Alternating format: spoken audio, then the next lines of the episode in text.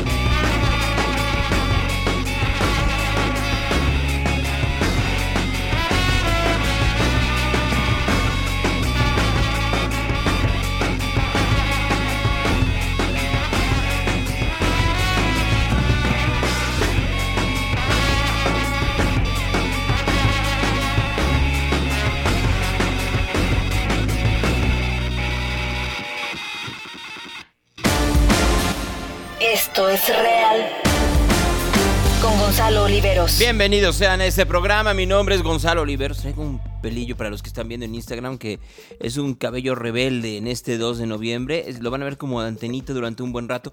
Espero que no sea eh, muy distractor, para serles muy honesto. 2 de noviembre del 2000, eh, del 2021. Un gusto estar con ustedes aquí en Real, en Día de Muertos. Es un placer el poder platicar con ustedes. Es un gusto el poder de decirles hola, buenos días a los que están con nosotros. Comenzamos en este día de que muchos festejan a sus muertos y que hay muchos más en estos tiempos de lo que uno quisiera con los nena, en donde la voz, por supuesto, es Abel Membrillo. Eh, enorme, eh, Abel, enorme. Miren, he conocido a mucha gente buena en la vida. Y, y una de la gente más buena entre los buenos era Abel Membrillo, en todos sentidos.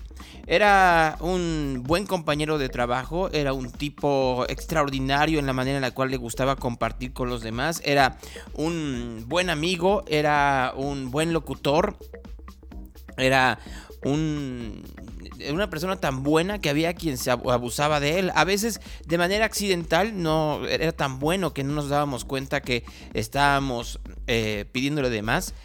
O a veces lo hacían de forma incidental. Si yo les platicara, y no lo voy a hacer porque si Abel no lo platicó, yo no tengo por qué hacerlo. Pero hay gente que merecería estar en el infierno por cómo trató a, eh, la manera en la que trató a, Abel Membrillo. Nomás para tomarlo en consideración. Gran, gran tipo. Saludos a todos en esta mañana de. En, en esta buena mañana de martes. Estamos a martes 2 de noviembre. Gracias a los que están saludando. Vamos a hacer un experimento ustedes y nosotros.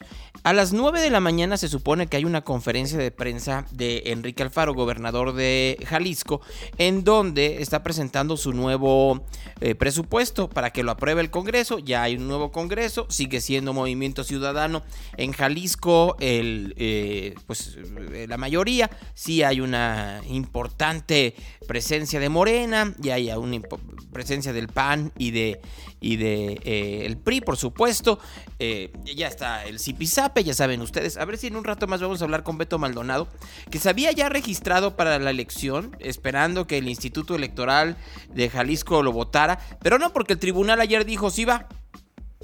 Así literal dijo sí, sí va. Entonces, eh, pues eh, eh, vamos a hablar con Beto Maldonado, pero que, quiero hacer una, un- un- una, una travesura. Entonces la travesura vamos a hacerla entre ustedes y nosotros. En pocas palabras, el presupuesto tiene que ver en dónde se va a invertir más. Dicen ellos que en seguridad, en salud y educación, lo que dicen todos los gobiernos. Entonces juguemos a Pregúntale Enrique.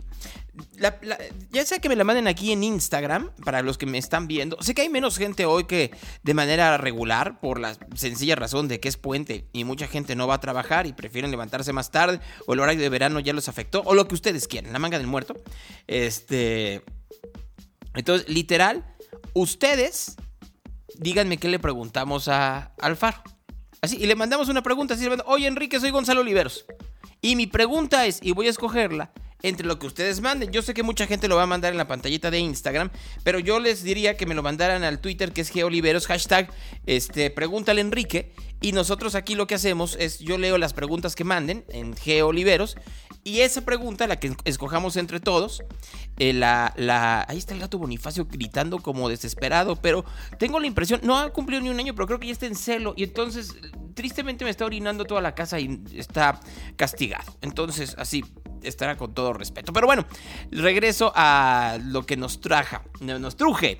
Eh, a Geoliveros, que es mi cuenta de Twitter, a Geoliveros, lo que les gustaría preguntarle a Enrique Alfaro, ¿no? Así, ¿tiene que ser relacionado con el fiscal? Bueno, esa podría ser una pregunta. Estamos viendo que hay un incremento en el, en el presupuesto de seguridad. ¿De qué sirve cuando tienes eh, policías cuya percepción es mala para la población y tienes un fiscal que es prácticamente inútil ante la, ante la manera en la cual resuelve casos? Pero ahí lo que va a decir Alfaro, de una manera muy eh, elegante, va a decir, yo confío totalmente en el fiscal. Ya van a ser. ¿Por qué no se enfrenta al crimen organizado como debiera de ser? Eso no es una pregunta de presupuesto, Smokey. Estoy hablando de preguntas que tengan que ver con el presupuesto. Pero yo te, respondo la eh, pregunta del crimen organizado, porque no le toca al Faro, le toca al gobierno de México, le toca al gobierno de Andrés Manuel López Obrador. Y pareciera que el gobierno de Andrés Manuel López Obrador no tiene interés de estar cerca de combatir el crimen organizado. Pareciera a veces que son como vecinos. Así, se odian, pero se aman y se, y se toleran, nomás para que lo tomen en consideración, ¿no? Quien esté trabajando con café, qué bueno. Este tiene todo tu desprecio Bonifacio. Pues el fiscal es un criminal o un inepto. Pero eso es. O sea, no me queda, no me queda duda de ello, ¿no? Entonces, si quieren participar en el ejercicio, pero veo que es poca la gente que está en, esto, eh, mándenlo a G. Olivers. Pero pues creo que no les interesa, sino que quieren otras cosas. Pero ya que estamos hablando de pleitos, porque pues al final de cuentas de eso se, se trata, como les decía, ayer el gobernador fue al Congreso de Jalisco. ¿No? Y entonces quiero ponerles este, este audio que no tiene desperdicio. Son como tres minutos de la conferencia, bueno, del chacaleo que agarraron ciertos medios con Alfaro llegando al Congreso Jalisciense. ¿Cómo estoy en Spotify? Real con Gonzalo Oliveros. Ahí están los podcasts de todos los días. Ahí pueden inclusive ya escuchar la entrevista ayer con Dave Gahan. Saludos hasta Celaya. Este, nomás para que tomen consideración. Pero bueno, entonces, no tiene desperdicio. Llega el faro al Congreso y entonces lo agarran los periodistas para el chacaleo, ¿no? Entonces ahí están todos. Hay una que yo sigo sin entender de dónde es, pero se van a dar cuenta porque es mi duda, ¿eh? eh a ver, escuchen por favor. ¿A qué viene el Congreso? Pues a refrendar el compromiso de diálogo con el Poder Legislativo, a acompañar a las diputadas y diputados que arrancan esta 63 legislatura y decirles que habrá siempre eh, apertura, disposición a platicar los temas de nuestro Estado, ya que eh, quede eh, como mensaje el que el principio de división de poderes en el que nosotros creemos está también vinculado a la idea de la cercanía, a la idea de compartir agendas y a la idea de respetar las diferencias tratando de encontrar coincidencias por el bien de Jalisco. Hasta ahí vamos bien. Habló del presupuesto gobernador y habló de la sigue reactivación económica como principal eje. Bueno, lo que queremos es eh, que pueda haber para Jalisco un presupuesto que nos permita pasar de la reactivación al crecimiento eh, el próximo año. Es decir, este año nos hemos concentrado en reactivar nuestra economía, eh, ir recuperando los niveles que teníamos antes de la pandemia. y ahora el, desafío es crecer el próximo año para consolidar a Jalisco como un líder y una locomotora del desarrollo nacional. Hasta ahí vamos bien. Vamos en lo que diría cualquier político que mi estado se convierte en la locomotora del desarrollo nacional. Bueno, está padrísimo, ¿no? Está un poco complicado cuando tienes una economía muy, muy, muy golpeada, cuando tienes eh, negocios que están cerrando, cuando la inseguridad es rampante. Entonces, si yo tengo un negocio, por ejemplo, en Chapultepec, pues ¿cómo le hago cuando me están cobrando derecho de piso, cuando los policías no sirven para nada, más que para cuidar a los antivacunas, y cuando por el otro lado no, o sea, no está llegando eh, comensales, entonces tengo que comenzar a cerrar. Así está muy complicado ser la locomotora hasta, de, eh, hasta del mundo fantástico de Disneylandia. Por eso el presupuesto que presentamos eh, el día de hoy, lo traeremos por la tarde, eh, va a incluir incrementos importantes en la inversión en salud, en la inversión en educación, la inversión en infraestructura y la inversión en seguridad. Son las prioridades en las que vamos a concentrar el presupuesto y bueno, pues es la propuesta que presentamos para que sea el Congreso el que decida cómo se van a usar los recursos de todos los calicienses el año. Bueno, hasta ahí vamos bien, ¿no? Hasta ahí seguimos en la, respuesta común que daría cualquier político. Recuerden la reportera que hizo la pregunta. Y vayan siguiendo el hilo a esa reportera. Sigo sin entender o comprender de dónde es, pero eh, tal cual. A un amigo le quisieron prender fuego a su auto en Chapultepec, se tuvo que cambiar de ahí. Pues les estoy diciendo que la inseguridad está terrible, Ahí la inseguridad terrible. Y me dice el comandante Jacobo, que es el de ahí, dice, yo aquí estoy para que vean que son las zonas más seguras del país. Digo, de la ciudad Pamplinas. O sea, no es cierto. Y si es lo más seguro de la ciudad, qué miedo estarán todas las otras partes de Guadalajara. O sea, nomás para que lo entendamos de una vez por todas, esta historia de que, y es la percepción, etcétera, etcétera, díganle al ciudadano de a pie y verán que no es cierto. O sea, sí hay una parte en donde se necesitan otras dinámicas. Siguen sin entenderlo y creen que la dinámica es mandar mariachis al centro, pues bueno, allá ellos y su mala cabeza. Año próximo. Hoy presentaremos los datos. Este, les pido paciencia para ya poder redondear las cifras. Estamos terminando eh, eh, detalles menores y yo estimo que por ahí de las 6 o 7 de la tarde estará presentado el presupuesto. Ahora, escuchen ustedes, ahí va, me dicen que es Ruth María Rodríguez de Notisistema. Bueno, si es esta la reportera que repite como cuatro veces y que le habla de usted y de tú, de usted y de tú a Enrique Alfaro, pues eh, es de llamar poderosamente la atención. Y hay que decirlo, Notisistema no es necesariamente un lugar que, eh, para los que me estén escuchando y no conozcan Jalisco, no es progobernista, nunca lo ha sido, ¿no? Vive de la golpiza a los gobiernos, pero no de que le pida dinero a los gobiernos, es una cosa distinta. ¿Por qué? Porque como son una estación de radio que hacen que la gente tenga que escucharlos todo el día y son de noticias, pues tienes que vivir de decir que la cosa está de la chingada. Hay un nuevo asalto en Pérez Verde, unión. Hay un problema en Avenida Américas. Coche incendiado en Chapultepec. Así, tal cual. ¿No? Así, es eh, Rodríguez Barba, es el apellido de esta mujer. Eh, Ruth Rodríguez Barba, ¿no?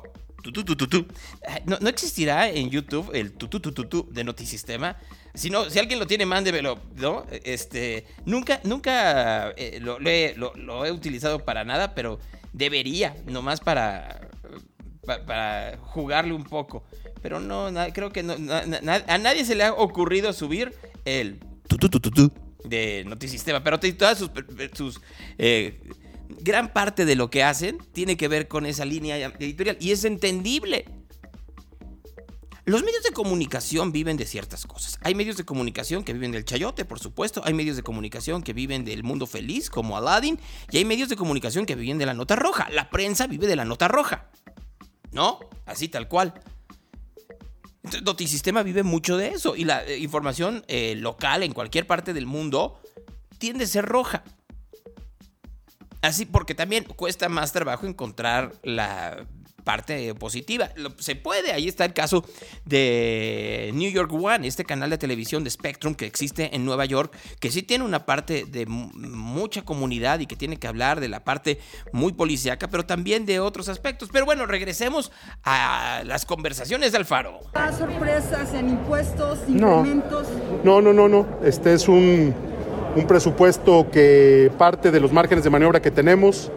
Eh, estamos haciendo algunos ajustes todavía finales, eh, pero en general lo que tenemos ya es una idea muy clara de cómo vamos a lograr que Jalisco pueda eh, tener un pleno crecimiento el próximo año y cómo vamos a lograr ya que los proyectos que iniciamos desde el inicio de esta administración estén todos eh, aterrizados, funcionando y operando el próximo año. El trato de la universidad, ¿cuál va a ser?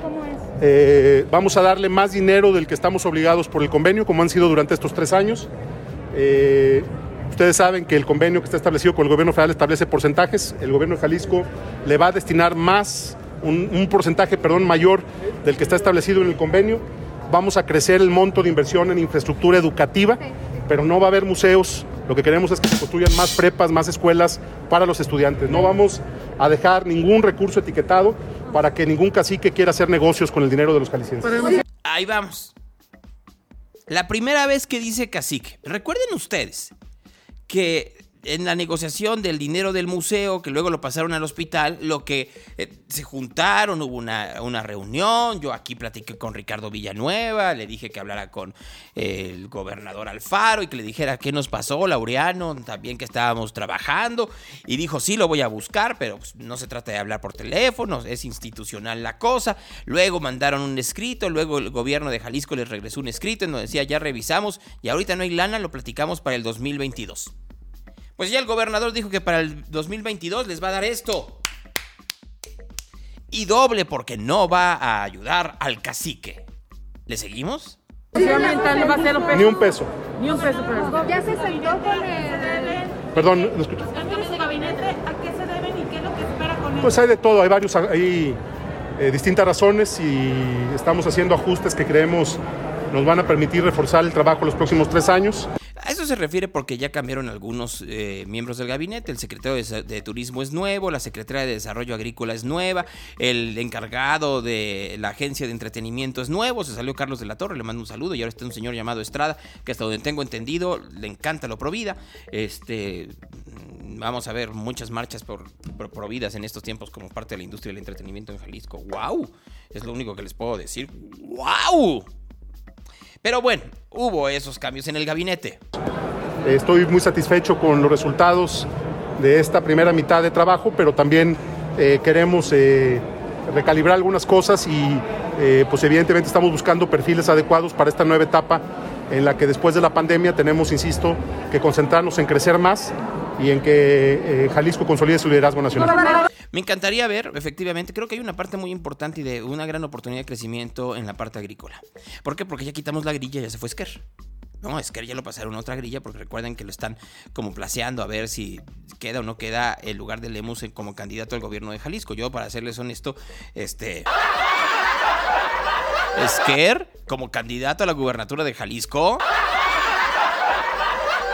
Pero bueno, si Claudia Sheinbaum va a ser candidata a la presidencia de México y probablemente gane, ¿no?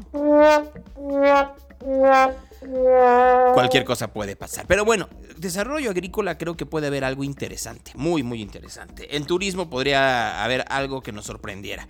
Y la agencia del entretenimiento, hoy... Bien, mejor no opino porque lo único que sé es el currículum eh, de este hombre desde, el desde su punto de vista y hasta lo que dice en su biografía de Twitter. Y sí, es un poco de escándalo, pero pues cada quien. Regresamos a lo que decía el gobernador Alfaro. ¿Está roto, el, ¿Está roto el diálogo con la Universidad de Guadalajara? No, yo con la Universidad de Guadalajara tengo respeto, eh, aprecio y siempre haré lo que esté a mi alcance para ayudarla. Lo que está eh, cancelado es que el gobierno de Jalisco se vaya a someter a los caprichos del cacique.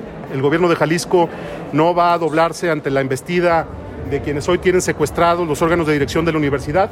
Y si es pasión, que se les borre. Si ellos piensan que manipulando jóvenes y ofreciendo puntos para salir a marchar van a cambiar la postura del gobierno de Jalisco, se equivocaron de gobernador. ¿Se va a sentar para discutir el presupuesto con la universidad? Cuando la universidad, cuando el rector de la universidad quiera actuar como rector y dejar de ser el administrador de Raúl Padilla, tendrá de mi parte voluntad para platicar y para tratar de encontrar los acuerdos que le sirvan a la universidad.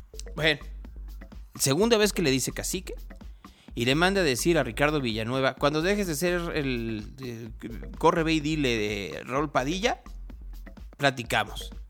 Mientras la UDG sea autónoma pero no autónoma de Padilla, ni un peso ni ningún acercamiento.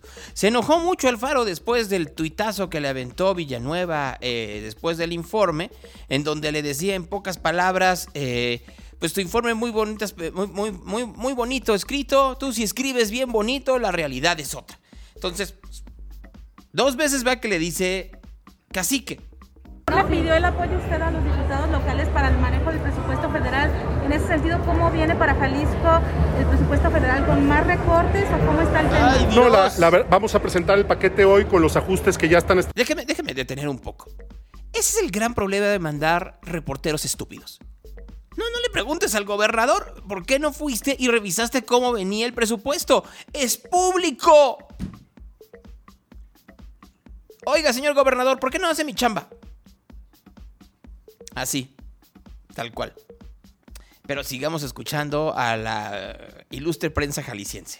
Establecidos por fórmula, no hay ningún recurso etiquetado extraordinario, lo único que hay es el ajuste en eh, las participaciones, producto de la aplicación de una fórmula de carácter nacional, es decir, el incremento para Jalisco es igual al del resto de los estados. Eh, y en ese sentido, lo que nosotros vamos a hacer en estos últimos días es tratar de establecer algún eh, diálogo directo con el gobierno federal y con la mayoría legislativa eh, en el Congreso Federal para tratar de que los proyectos prioritarios que son de todos conocidos puedan tener eh, alguna inclusión dentro del paquete presupuestal que hoy no están incluidos. Gobernador, tú tenías buena relación antes, hace mucho tiempo, con Raúl Padilla. ¿Por qué se rompió? No. Gobernador, tú tenías una buena relación con Raúl Padilla. ¿Por qué se rompió? A ver, más allá de, Ahorita voy con la pregunta, pero.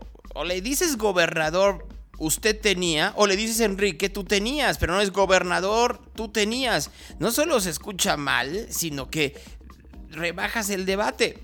Yo no le voy a decir gobernador a, Alfaro, prefiero decirle Enrique. Hay esta parte y lo entiendo, en donde es como un terreno fangoso. Pero como Luis Miguel, decídete. No, no, no tengo ni relación buena ni mala. Yo lo que quiero es que a la Universidad de Guadalajara le vaya bien, pero no voy a permitir jamás que ningún eh, cacique ni ningún grupo de poder quiera someter a las instituciones públicas de Jalisco. Es decir, el respeto eh, se construye en el día a día y lo que me parece eh, inadmisible es pensar que se puede hacer una agenda de trabajo del, del gobierno del Estado con la universidad a partir de presiones y chantajes como las que está queriendo hacer Raúl Padilla. Fíjense ustedes, ¿eh? Entonces, en menos de cinco minutos, así literal, en, en- en menos de cinco minutos, el señor Alfaro tres veces lo nombró como cacique. Tres veces le dijo cacique a Raúl Padilla. Así, en- como que queda muy claro hacia dónde va la línea discursiva del gobierno de Jalisco para las próximas semanas y meses, ¿verdad? Así, Tú que me dejabas. ¿no? Entonces, literal, ahora ya estamos en esos tiempos. Tres veces lo nombró. La primera por coraje.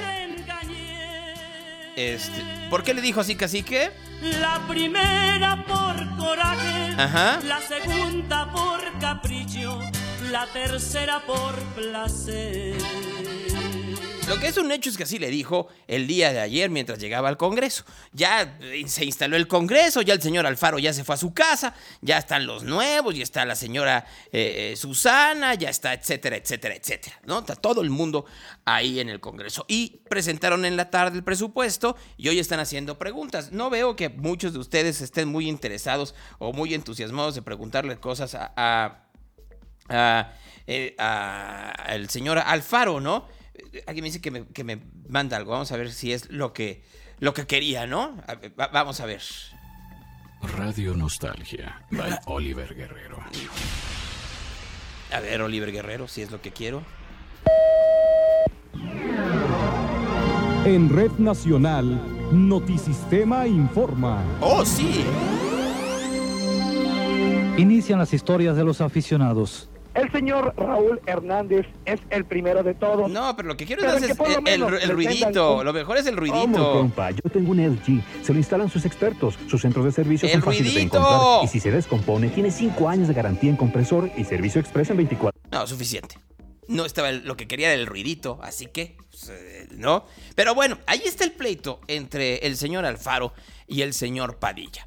¿No? Eh, eh, lo, que lo que- me gustaría saber son objetivos. A ver, lo que dice el Congreso, el, gobierno de Jalisco, aquí lo- y lo estoy revisando en este momento, este, bueno, van a hacer un fideicomiso para equipar la infraestructura educativa en Jalisco, pues me da mucho gusto. Van a, este, lo que les digo, en el presupuesto que presentaron el día de ayer, se privilegia la inversión en seguridad, salud, educación e infraestructura. Perfecto.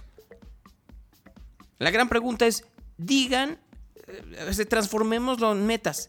Si le vas a subir 20% a seguridad, ¿cómo se va a traducir esto? ¿Va a bajar eh, los niveles de inseguridad? ¿En qué porcentaje? ¿Vamos a tener cuántos nuevos policías? ¿Cómo va a, ¿Cuántas patrullas nuevas se van a comprar? No me digan porcentajes, díganme acciones.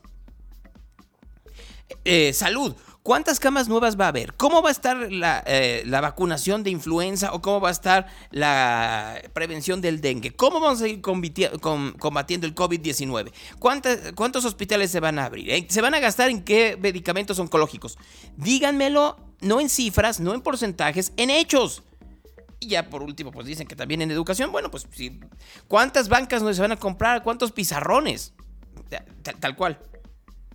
O sea, no, nomás para que vean los cómo. Y eso nunca se piden porque entonces hablan y hablan y se quedan como en un segundo término porque luego ya escucharon ustedes a la prensa. Yo ya estoy viendo venir que de nueva cuenta en las preguntas que van a hacer hoy de forma virtual, porque es a través de un teléfono, eh, lo que van a preguntar es, ¿es cierto entonces que la universidad ya lo dijo?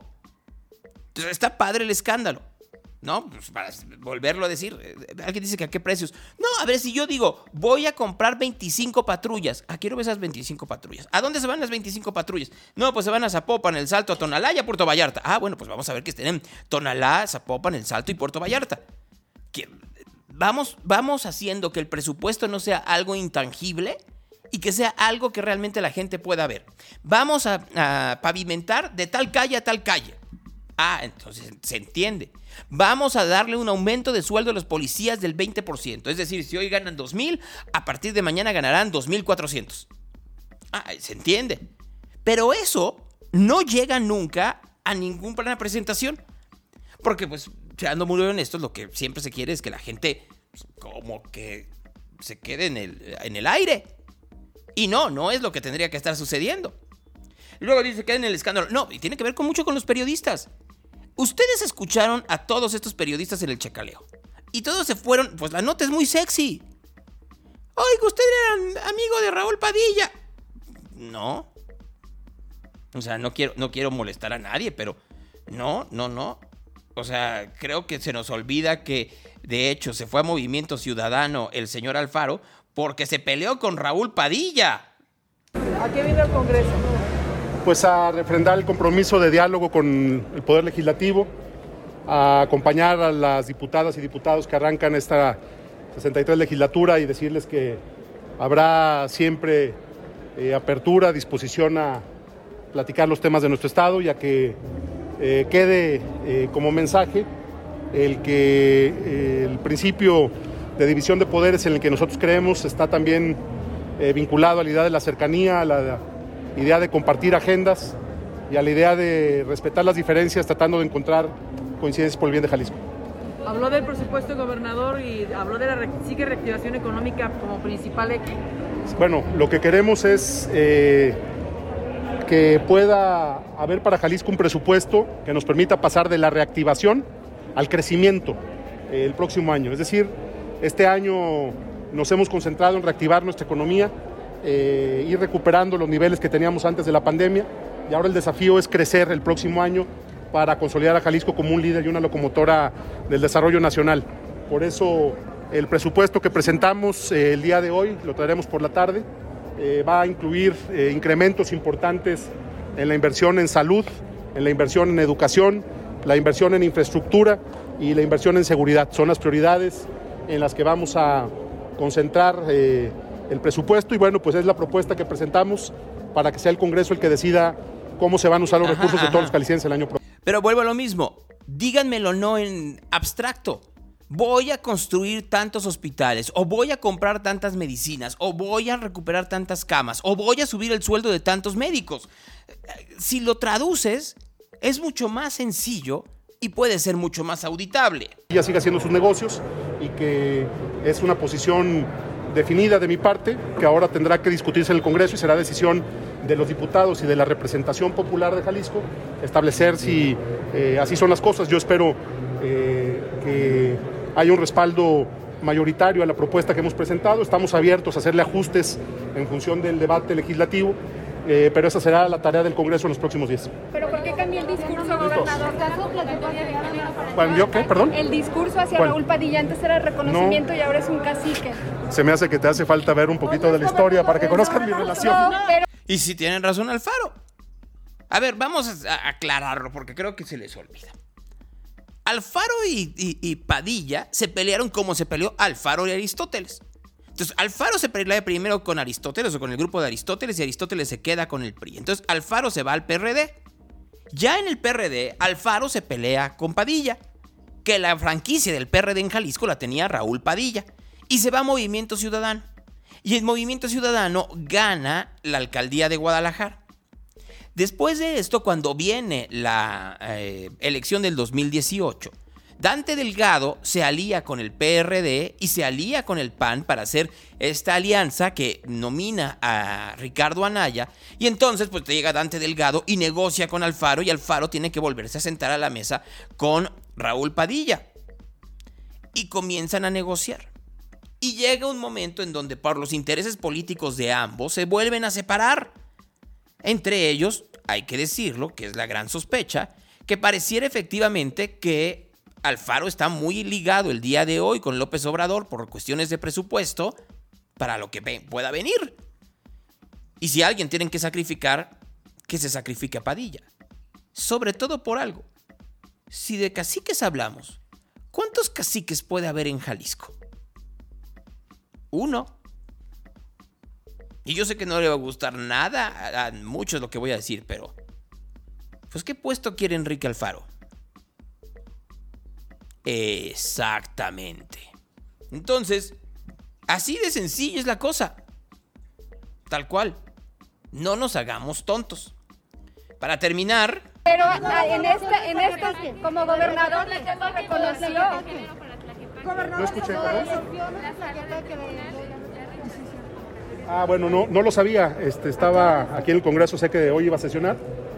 Este, yo no he opinado sobre resoluciones en el terreno electoral eh, y me mantendré en esa postura, porque son temas en los que el gobernador no puede involucrarse y eh, son decisiones que más allá de la, de la opinión que yo tenga, son tomadas por las instancias judiciales correspondientes y creo que en Jalisco debemos de respetar eh, esas decisiones. Sin embargo, eh, Morena te señala que interveniste en decisiones en la sala regional. Sin embargo, Morena dice... Todo en orden, ¿no? Le piden sacar las manos del elección. Yo les, yo les pido que agarren una servilleta y se sequen la sangrita de la lengua. No más para que se den una pequeña idea. Y ven cómo todo. Y hay que entenderlo. Eso es la labor de un gobernador y de, de la labor de un gobernante, aguantar a la prensa. Y a veces la prensa va un poco más allá. Que me queda muy claro que eh, pues, lo que se desea en estos tiempos es. es ¿cómo, ¿Cómo les explico? Pues todo lo que diga Alfaro se convierte en eso, exactamente. Alfaro dijo que era un cacique, Raúl Padilla. ¿No? Así, absolutamente todo. Alfaro dijo que se mordieran la lengua los de Morena. El gordo dijo que el presupuesto iba a ser de seguridad. Mientras eso pasa, hay un nuevo semáforo descompuesto por culpa de Alfaro. Y también en eso acabo de, de estar estrellido, seguramente es por culpa de él. Así, así son, así son las noticias. Y así es en todo el país, ¿eh? No crean ustedes que estoy criticando. Así son. ¿Por qué? Porque también es el mismo juego de los políticos. A los políticos les gusta eso. Entonces, fíjense ustedes, pues es muy fácil. Los talking points que te está diciendo Alfaro, se te queda eh, que es eh, literal que el señor Padilla es un cacique. Y entonces lo vuelves a decir. Esta mañana el señor Alfaro dijo que Raúl Padilla, el ex rector de la Universidad de Guadalajara, es un cacique. ¿No? Y entonces pues, se vuelve eh, eh, enunciado de periódico. No, no como el occidental de "Tre- en tres años somos más fuertes. Pues porque no. O sea, eh, me van a demandar. Ah, no, no me pueden demandar porque al final de cuentas este, no estoy al aire, ¿no? No, no, estoy, no estoy en una estación de radio, ¿no? Entonces, este, así, literal. Para los que nacieron en, en los 80 y en los 90 iban, efectivamente, así. Ahorita que llegue Marco Vinicio, así. Semáforos descompuestos. ¿No? Así.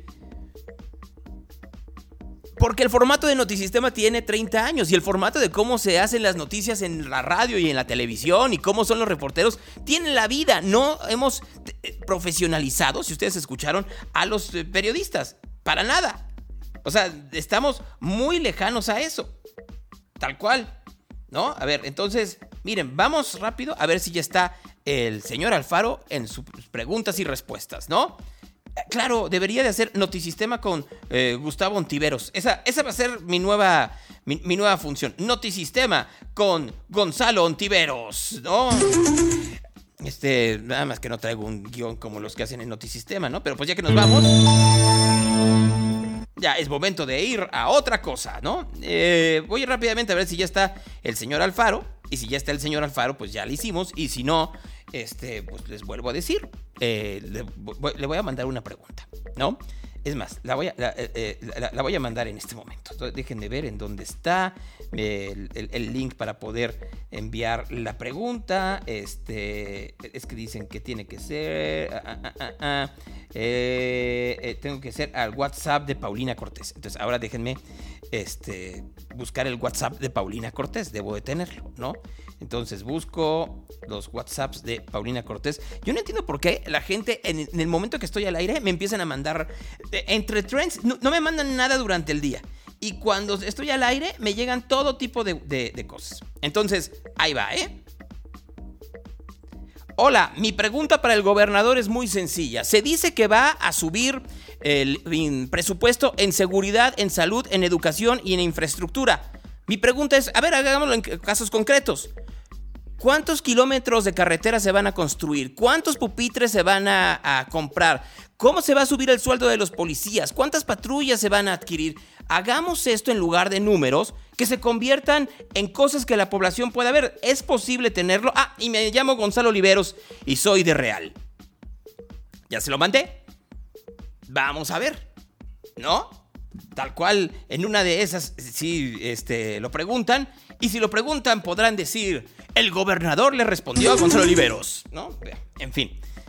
Mientras comienza eh, la, transmisión de los señores de, de los señores del gobierno de Jalisco, que se supone que lo iban a transmitir, yo quería pasarles una parte en esto, nomás pues para, pues para sentirnos aquí cómodos, pero pues yo veo que no, todavía no empieza.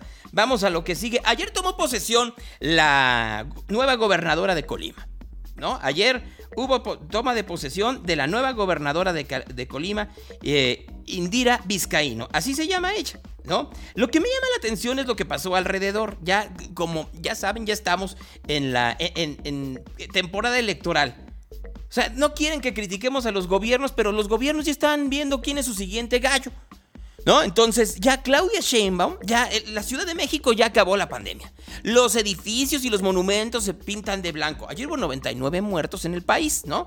Y la gran mayoría de ellos en la Ciudad de México. Pero para Claudia Sheinbaum ya acabó. Ya se terminó la pandemia, ya ella puede estar, ya no hay línea 12, ya no hubo problema en línea 12, la va a reconstruir Carlos Slim, ¿no? Entonces, pues ya, los 26 muertos, pues qué más da. El incendio del centro cen- eh, del puesto central de control del metro, ah, no importa. Que el metro que se les fue hace un año para atrás, ah, ¿qué importa? El colegio Repsamen, no, pues qué importa. Los problemas de movilidad en la Ciudad de México, pues no lo hay. La contaminación, no, ya no existe. Ya, este, los problemas de inseguridad que hay en la Ciudad de México, no, pues que hay. Las calles rotas que están en toda la ciudad, no, no importa. Ella va a ser presidente. Así como sea, ella va a ser presidente. Díganle quien le digan, ella tiene que serlo. lista para un gobierno en igualdad, como nuestra nación está lista para más mujeres gobernando, los municipios, los estados y nuestra república. ¡Bravo, Indira! ¡Aplausos! Cada una de las mujeres electas tiene un mérito propio en sus respectivos triunfos, pero no podemos ni debemos dejar de ver que estamos cosechando una lucha de muchas décadas.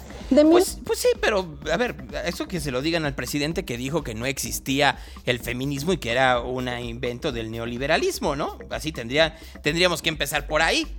Los chilangos, ¿qué opinan? Pues están llenos en las, en las calles, George. Ya no existe. Mira, ahí está Irving Pineda que cubrió el desfile de muertos que según el gobierno de la Ciudad de México fueron un millón de personas. Yo, para serles muy honesto, no vi el millón, pero supongamos que fuera un 10%, 100 mil personas en la calle, sin cubrebocas, andando sin nada, sin ningún tipo, porque pues teníamos que recuperar esta tradicional desfile de muertos. Aquí en el Zócalo de la Ciudad de México, regresé hace un momento de Guanajuato que No me diga. dimos la noticia que el próximo año la Ciudad de México está invitada al Festival Cervantino. Una cosa, fíjense, Claudia Sheinbaum el fin de semana estuvo de gira, ¿no? Entonces se fue primero a Guanajuato porque va a estar México como invitado del Cervantino, lo cual me llama la atención. Y después de eso, la Ciudad de México. Y después de eso, este, se fue a Baja California. Pero pues no estaba muy contenta con su desfile de James Bond. Y aproveché para dar la vuelta a estas ofrendas del Día de Muertos que estamos colocando en el Zócalo. Son 20 comunidades representadas, 7 de las cuales son de la Ciudad de México, pueblos originarios. Y en particular esta ofrenda que es de pilares y faros de la Ciudad de México. Padrísima, se le habrán puesto los 26 muertos de la línea 12 porque así parece, pilares y faros, como los pilares que fallaron allá en Tláhuac. en representación de la ciudad y del trabajo de cultura comunitaria que se hace. Quiero agradecer a la Secretaría de Cultura con quien del Gobierno de México, Alejandra, Marina, con quien agradezco a Alejandra y a Marina. hemos trabajado extraordinariamente. Decirles que aquí mañana inicia el tradicional desfile del Día de Muertos. El tradicional desfile de Día de Muertos, ¿cuál tradicional? Lo sacaron de la película de James Bond. Así dijeron, ah, qué buena idea, vamos a hacerlo. Y ahora ya dice que es tradicional. ¡Qué miedo! Miren, siendo muy honestos, hay mujeres muy talentosas en México. Como hombres. Solo que las mujeres han sido eclipsadas o bloqueadas por hombres durante décadas. En un país en donde no se aceptan las minorías, una mayoría como las mujeres ha sido bloqueada una y otra vez, desde la misoginia, el machismo o simple y sencillamente el amellismo y el nepotismo. O sea, es mucho más fácil cerrar un acuerdo de corrupción con un hombre que con una mujer. Y dirán ustedes, ¿estás loco? No, a ver, vamos muy fácil. Y, y- y desmiéntanme si voy a decir una mentira. Ah, vámonos al bar, vamos a la cantina o vamos al table. Y ahí cierras. Pues eso no va a ser Claudio Sheinbaum. Claudio, no, no va a ir al Lobombo. Bueno, no existe ya el Lobombo. No va a ir a un table. Nomás para tomarlo en consideración. Eh, y- pero además es gente muy talentosa. Claudia Sheinbaum es una mujer talentosa. ¿Cuál es el problema de Claudia Sheinbaum? Que después de la línea 12 ya no es Claudia Sheinbaum. Es Andrés Manuel con tacones. Ay, es misógino lo que acabo de decir. No. Porque hasta le cambiaron el vestir a Claudia Sheinbaum. Así, tal cual. No, no estoy hablando de si había desfiles en otras partes. El desfile de la Ciudad de México no existía hasta que lo hicieron para la película Spectre de James Bond. Así.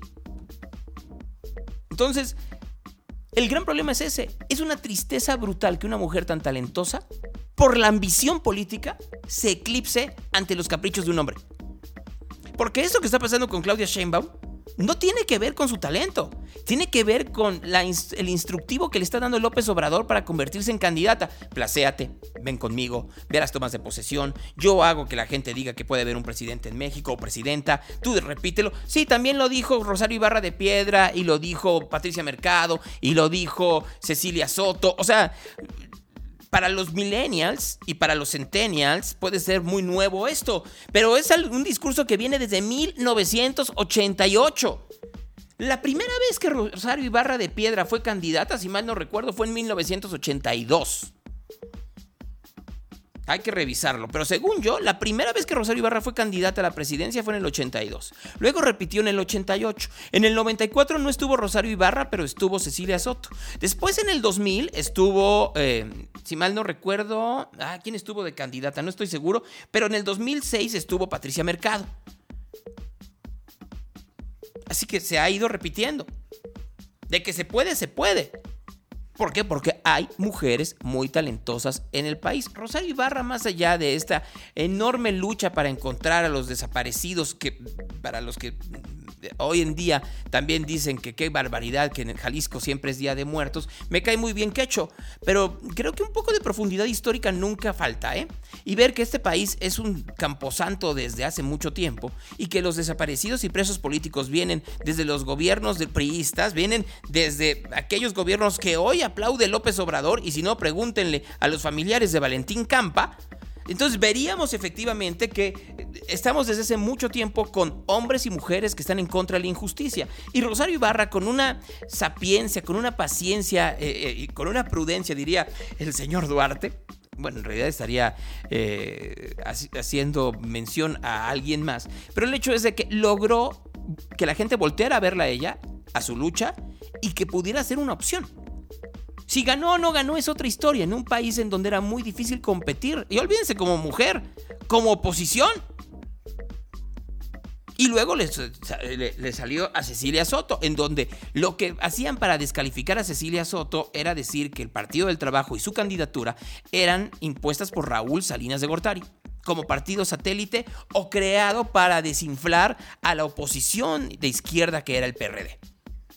Y luego vino, como ya lo habíamos dicho, a ver, eh, es que hubo, eh, me, está faltando por ahí, pero no me puedo acordar si Marcela Lombardo fue candidata a la presidencia o a la jefatura de gobierno, si alguien me lo puede decir, que fue la última vez que, eh, que participó el PPS. ¿No? Marcela Lombardo, hija del el señor Lombardo Toledano, no más para tomarlo en consideración. Pero Patricia Mercado era, no, estoy equivocado, sí, Marcela Lombardo era para, para, para otro lugar, porque efectivamente también estaba en ese entonces como, como candidato de, de- de minoría, alguien que logró crear esta idea de que alternativa podía ser una alternativa.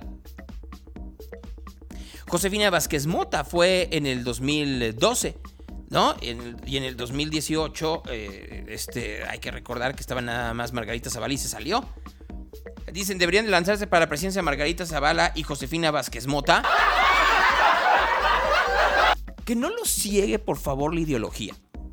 Margarita Zavala, tuve yo la posibilidad de platicar varias veces con ella en la campaña del 2012.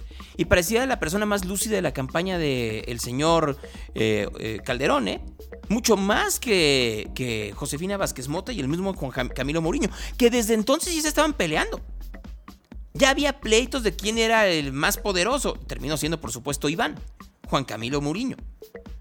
Pero no más para que se dé una pequeña. y, eh, eh, mujeres talentosas hay de siempre, ¿no? Alguien dice Griselda Álvarez. No, pues Griselda Álvarez fue, si mal no recuerdo, eh, goberna- gobernadora también de Colima, ¿no? Y esta es mujer que ahora, Indira, sería la segunda gobernadora mujer de Colima. No más para que vean más o menos por dónde, por dónde va la situación.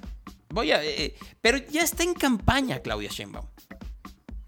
Así, tal cual. Y es el problema es que está en campaña no porque quiera ser presidenta porque tenga sus ideas, que ojalá y así fuera, sino porque quiere preservar las ideas de López Obrador. Y ahí ay.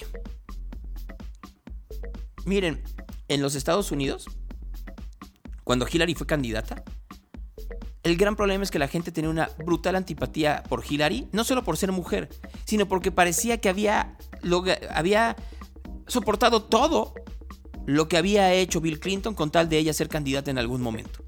Y eso no lo perdonó una gran cantidad de la población norteamericana. Así fuera Trump.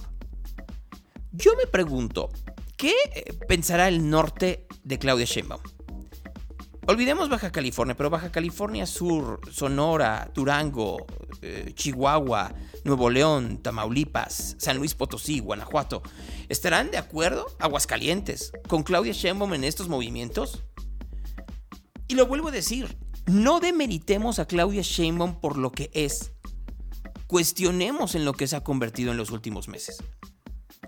Sería una extraordinaria candidata probablemente porque tiene mucho talento. ¿Sería una extraordinaria candidata a partir de lo que lo están haciendo hacer? No. Perdónenme, pero no es así. Estoy intentando, como les decía, ver si ya está en la hoja del Congreso del Gobierno de Jalisco la transmisión de esta conferencia de prensa, ¿no? Para, para meternos y, y ver qué es lo que están diciendo, ¿no? A ver, entonces, aguántenme, porque ahí Si ustedes ven el crecimiento de 2019 a 2020, Eh, la voz es de Hugo Luna. digamos que es un crecimiento modelado normal, eh, correlacionado a una tasa de inflación estándar que hemos tenido año con año rondando entre el 3 y el 5%. Ajá. Eso mismo debió de haber pasado del 20 al 21 y eso mismo hubiera pasado el 21 al 22. Ajá. Pareciera un crecimiento importante, pero en realidad es un crecimiento en comparación a la caída del año anterior. Así es. Mucho del presupuesto, eh, digamos, nuevo que tendríamos para el 2022 tiene que ser utilizado para zanjar de alguna manera los huecos que nos fue generando la caída presupuestal del 20 y del 21. Y cuando digo zanjar, eh, no significa que estemos pagando facturas del pasado, significa que estamos recuperando eh, acciones que no pudimos realizar en el 2020 y en el 2021 a razón de que el recurso estuvo enfocado en la atención a la pandemia. Ya veremos si no se tiene que tener una atención mayor a la pandemia en 2022. Porque yo veo a todo el mundo muy aplaudidor, pero esto no acaba. Y no lo hemos entendido. Tenemos una cantidad importante de mexicanos que no se han vacunado, aunque digan que sí, más o menos el 20% de la población no ha querido vacunarse. En Jalisco el 30%. No más para tomarlo en consideración que no es solo que no haya vacunas, porque hay lugares en donde todavía, aunque digan que ya hay el 80 y lo que la manga del muerto, todavía no llegan y por eso estamos en una dosis nada más. Y falta todavía los de 12 a 17 años y falta ver lo que sucede el día de hoy en los Estados Unidos al respecto. Nomás para que vean, pero pues hay gente que efectivamente ya, ya cree que vamos a tener una feliz Navidad, ¿no? Y allá andamos, ¿no? Muy felices en la Navidad, muy, muy felices este, en, la Navidad. ¿Por qué? Porque nos la creemos, ¿no? En un minuto más, en unos minutos más voy a hablar con Alberto Baldonado. Como ya escucharon ustedes, el Tribunal Electoral echó para atrás al Congreso de Jalisco el, eh, esta resolución por la cual eh, eh, no podrían participar hombres en la elección de Tlaquepaque. Hay de todo, ¿no? Escuchen ustedes a Verónica Delgadillo. ¿Qué hubo? ¿Qué Oigan, hubo? quiero compartirles algo profundamente lamentable. Y es que hace unos momentos el Tribunal Electoral del Poder Judicial de la Federación echó abajo la convocatoria exclusiva para mujeres en este proceso electoral extraordinario para Tlaquepaque. No coincido con ella y no estoy de acuerdo. ¿Por qué? Porque esta convocatoria, que era exclusiva para mujeres, para candidatas, era una acción afirmativa que iba a garantizar que al menos una mujer gobernara uno de los 10 municipios más poblados de nuestro estado. Era una acción afirmativa para defender nuestros derechos políticos y electorales. Y era también un mecanismo para mandar un gran mensaje a las niñas y mujeres en nuestro estado, que nosotras merecemos llegar a los espacios de toma de decisiones. Yo solo quiero decirles que le mando todo mi respaldo a Citlali Amaya y que una vez más vamos a demostrar que el poder de las mujeres sabe gobernar en Tlaquepaque y que esta elección... Ya, no se la compro. Y les voy a decir por qué. Por una razón muy sencilla. Lo que dice es, es que así podría gobernar una mujer de cualquier partido uno de los 10 municipios metropolitanos de, de, del área metropolitana, ¿no? ¿Y por qué no lo hicieron antes de la elección, no? ¿Por qué no dijeron que efectivamente, en lugar de que fuera Tlaquepaque, mandaban eh, poner ese mismo a Guadalajara o a Zapopan? O sea, ¿por qué después de, ahora sí que después del niño ahogado, de pronto dijeron, ay, miren, nos estamos quedando sin mujeres en, el, en la metrópoli. Entonces vamos a hacerlo ahora. No, se la compro. No, no, no. Yo no se la compro. Para que vean las niñas de... Ay, o sea, e, esta parte hiperdemagoga, así se los digo, es, es, es, bien triste ver cuando de pronto creen que uno está tan tonto y no se dan cuenta que a la primera se cae la demagogia pintada de Disney. Sueña con mañana. En donde podrá ser gobernadora o alcaldesa. No, no es cierto.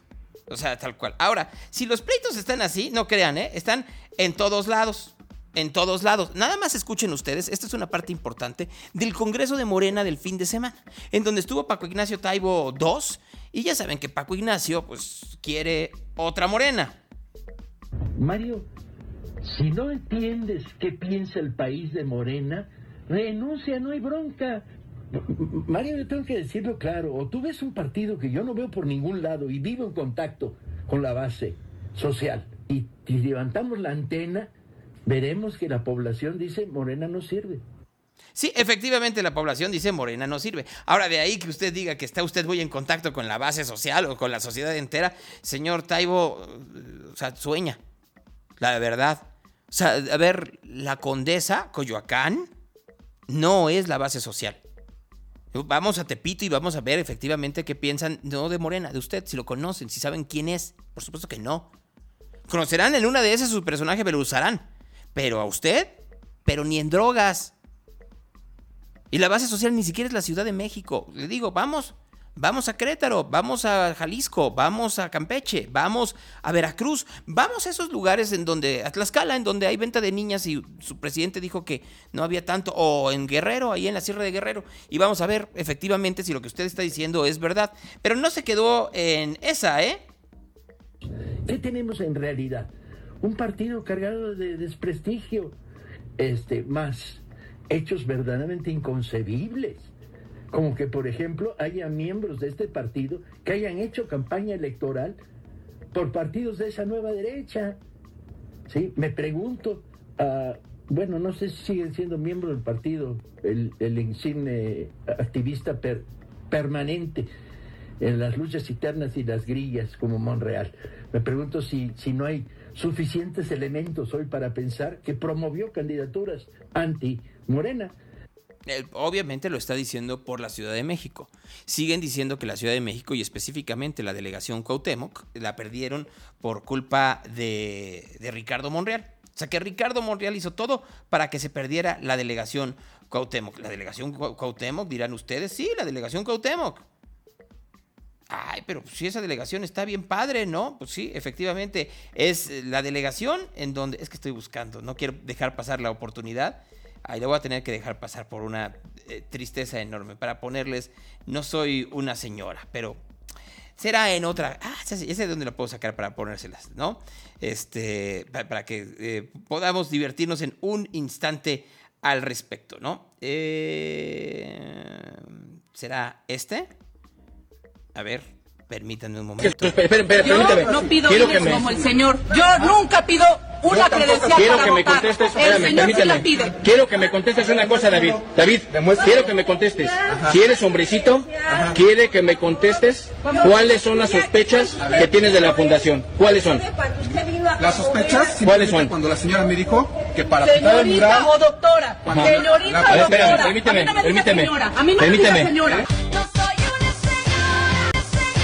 Ya, nomás para tomarlo en consideración, ¿no? En fin, a esta, la cumbre climática se está llevando a cabo en estos momentos en Glasgow, voy a ir más allá de esta parte en donde Biden se quedó dormido a ver lo que dijo el presidente de los Estados Unidos. Pero antes, ¿qué dijo Samuel García? Sobre el gobierno federal. Ante la evidente falta de liderazgo de México, no tenemos una sola oficina local, pabellón aquí en Glasgow. Los estados y municipios tenemos que hacer lo propio. Nuevo León va a poner el ejemplo. Race to Zero. Race to Zero.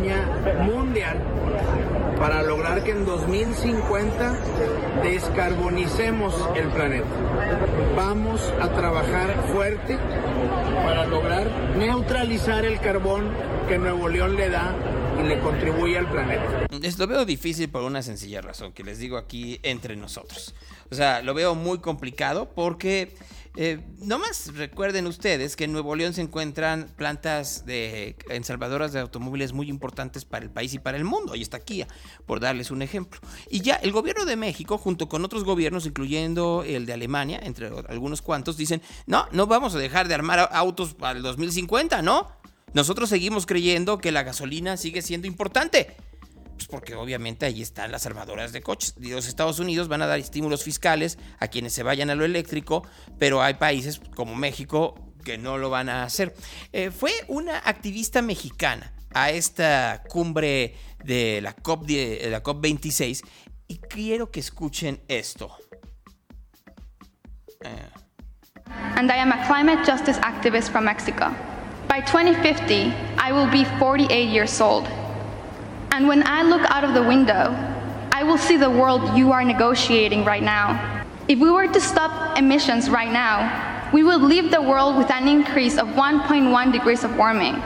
This is my second conference of the parties. You have been doing this for longer than I've been alive. I have a simple question.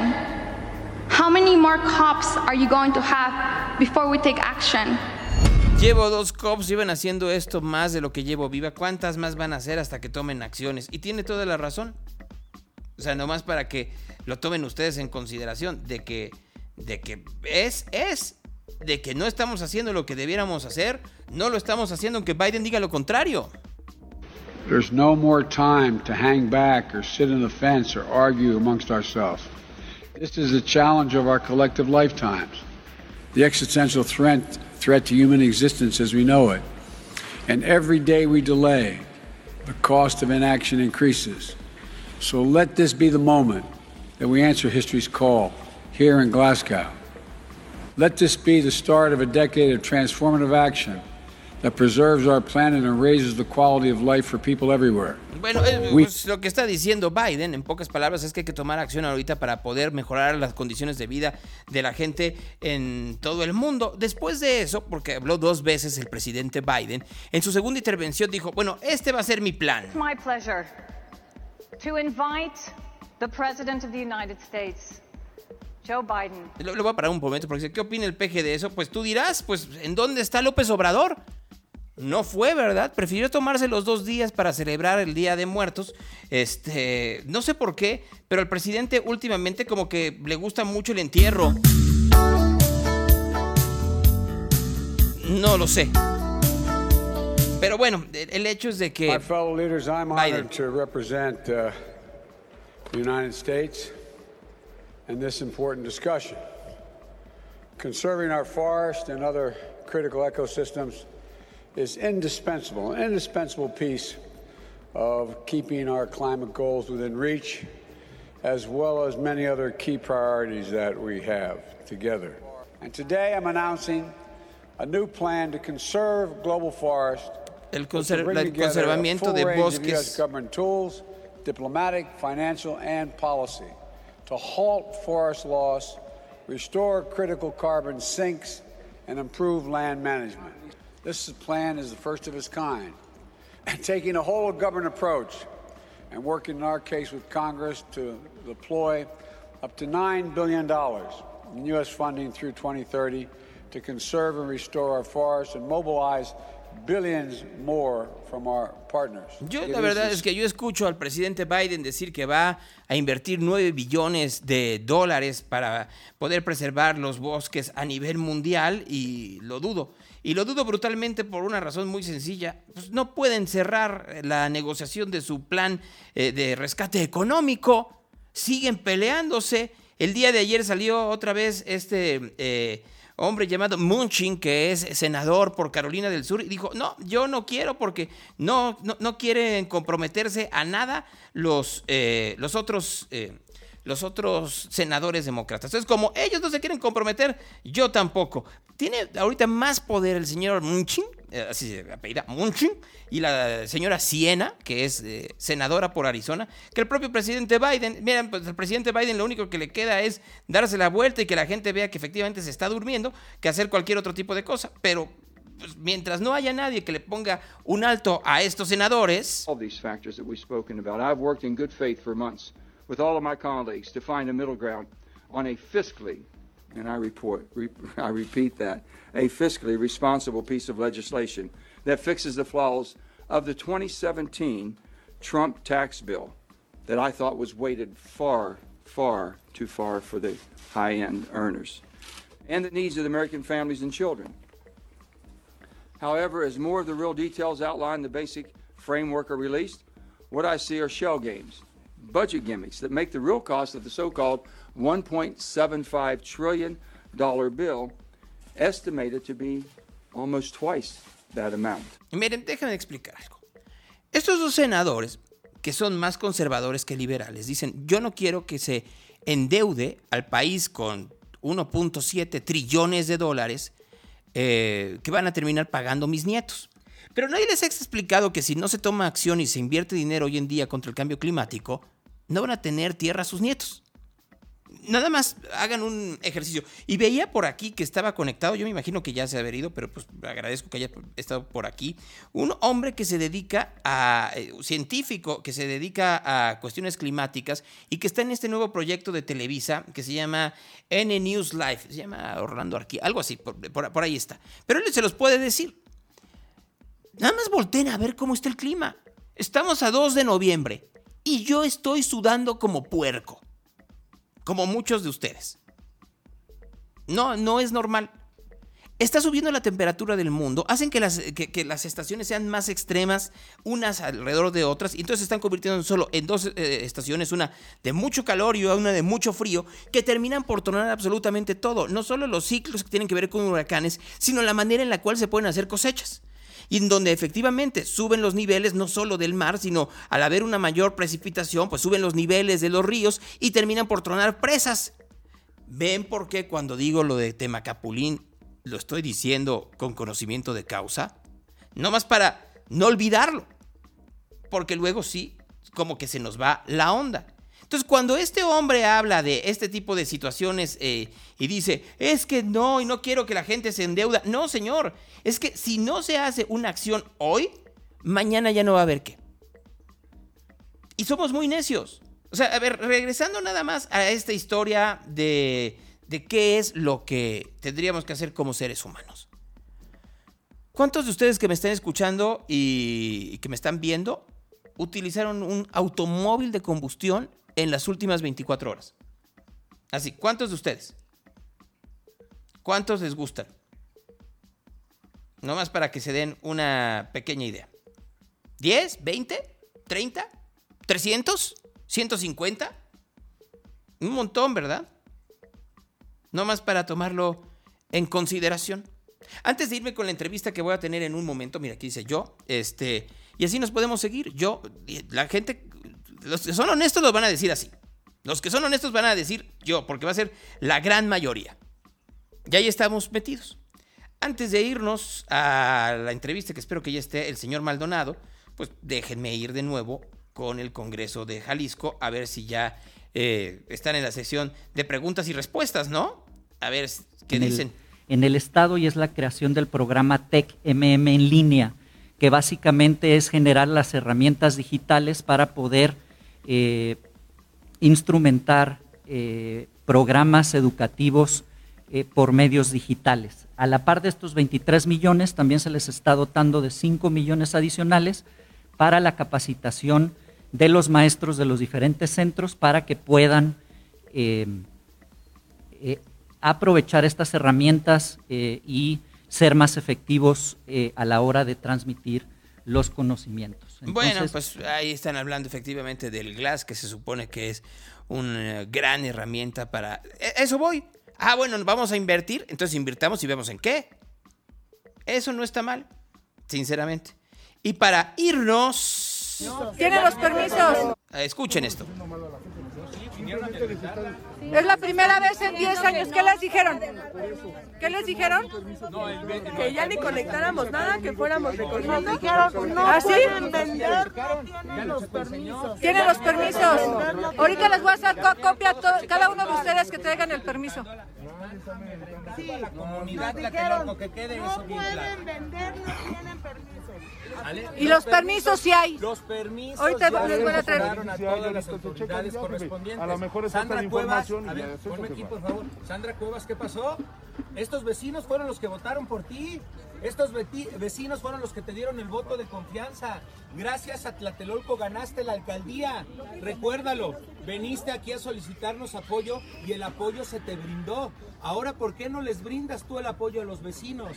Porque Somos son vecinos todos. todos son vecinos, Todos vecinos que no tienen trabajo, vecinos que han perdido su trabajo por esta pandemia, vecinos que en su momento no tienen para medicinas o no tienen para comer.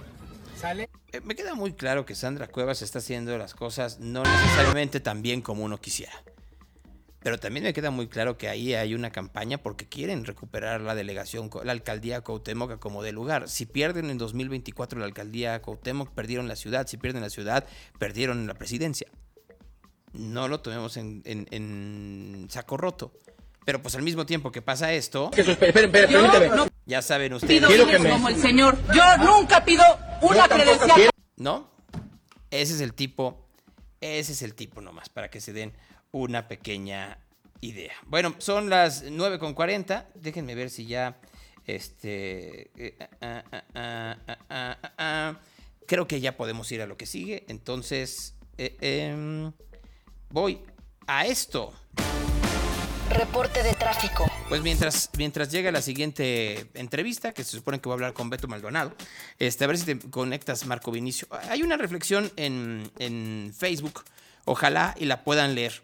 Este, hoy estamos cumpliendo seis meses de este proyecto llamado Real, ¿no? Un proyecto de comunicación hecho a través de lo digital, ¿no? Este, y que, y que lo hicimos en un momento basados fundamentalmente en esta idea de poder convivir y continuar la labor que hemos hecho desde hace muchos años. Primero lo hicimos en FM y ahora lo estamos haciendo aquí. Es una cosa muy divertida. Y yo sigo diciendo, la tienes que hacer en donde sea y te la pone muy fácil el cuadrante cuando está tan feo, ¿no, Marco?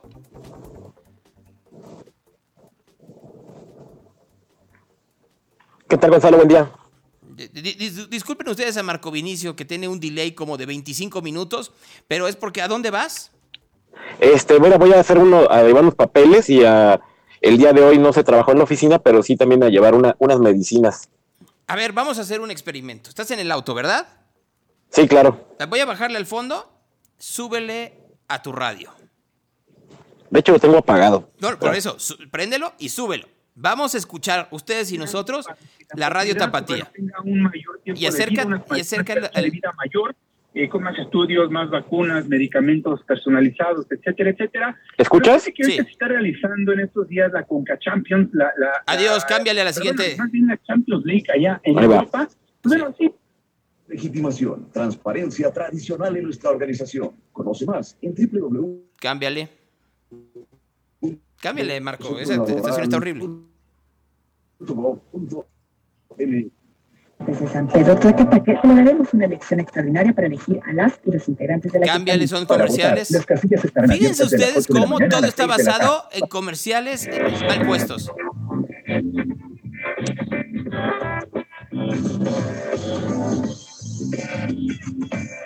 Sí, cámbiale. Cámbiale. Esto seguramente es un programa que están esperando el locutor.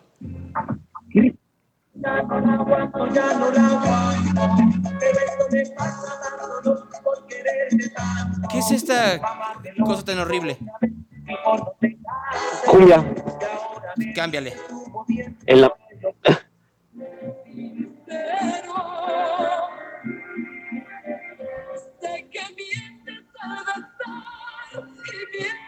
Cámbiale.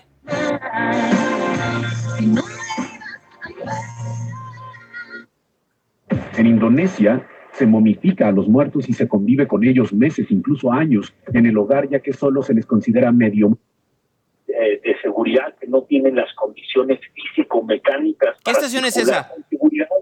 Esta está ya para el lado de antes de Radio Universidad, es Metrópoli. Que quedan sin frenos en las carreteras, son los camiones o los...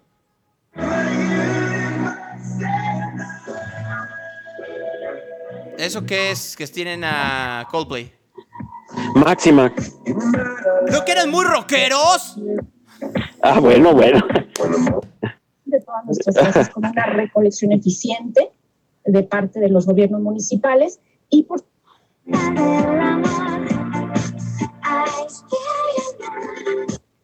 Besos que te cambian con un beso. ¿Cuál creen que sea? Ah, ah, yeah. El guapísima. Y encuentro un campo lleno de caca, no habrá manera. Muy millennial este, podría ser, pero. Millennium, exacto. neutra. Entonces, si ustedes se, se ponen a ver ¿Qué es eso? Es la universidad. sobre la guía Recuérdame. No llores, por favor. No más vean, ¿eh? No.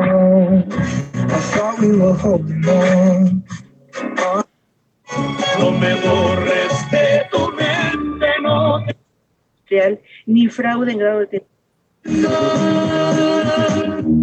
quedaron dog. Nada.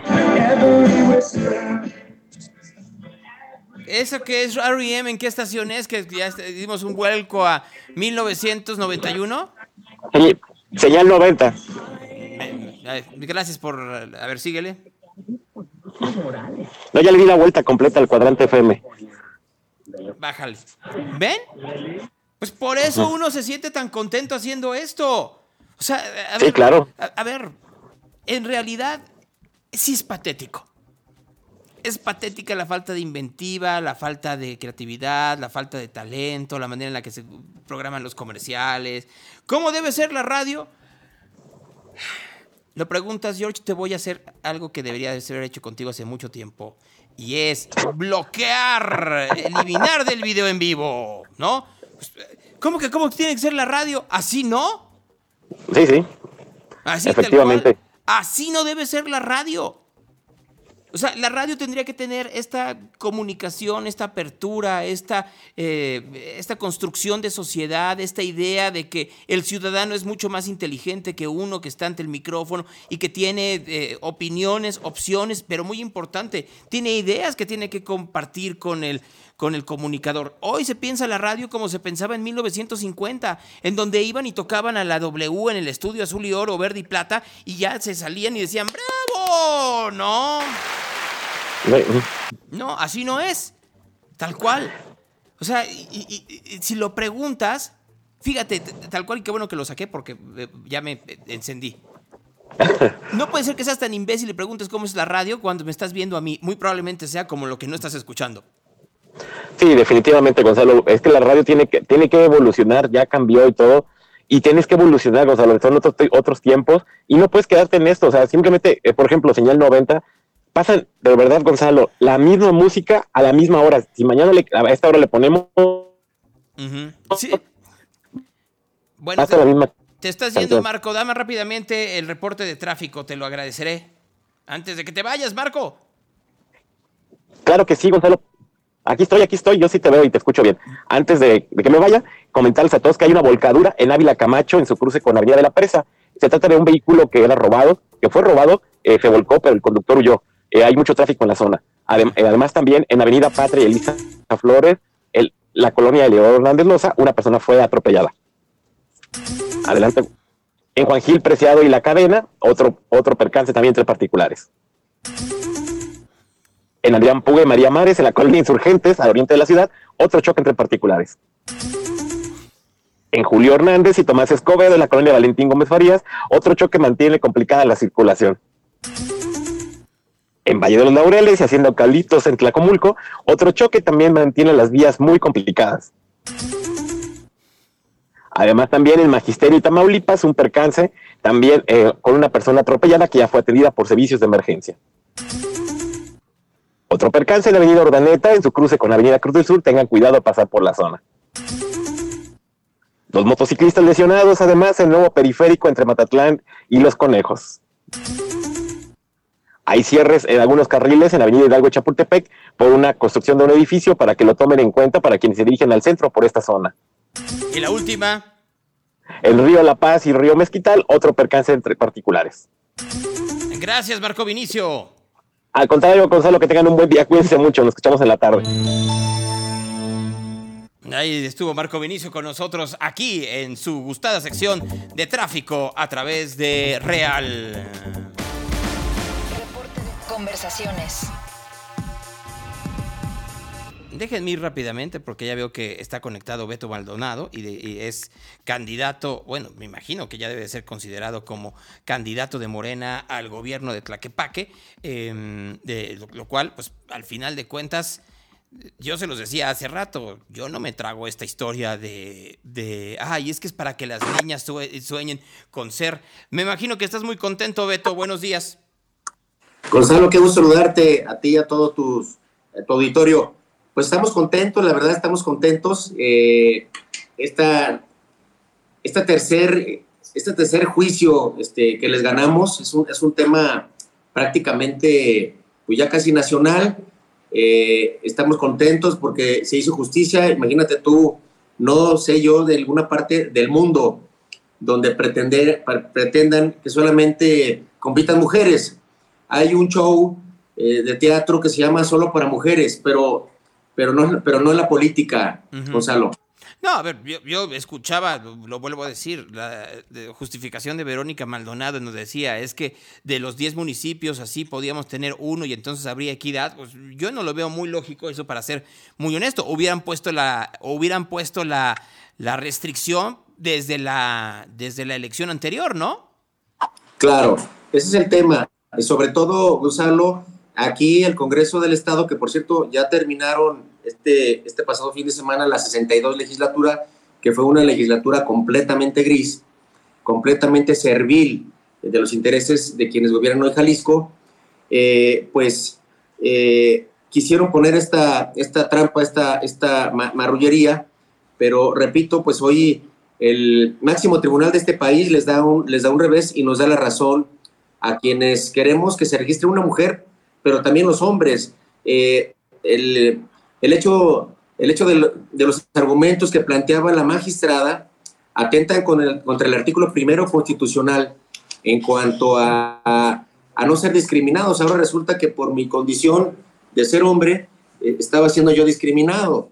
Eh, pero también el- en, en relación al artículo 35 de la Constitución, eh, en cuanto a mi sagrado derecho, igual que el tuyo, Gonzalo, y de todos los ciudadanos, de votar y ser votado.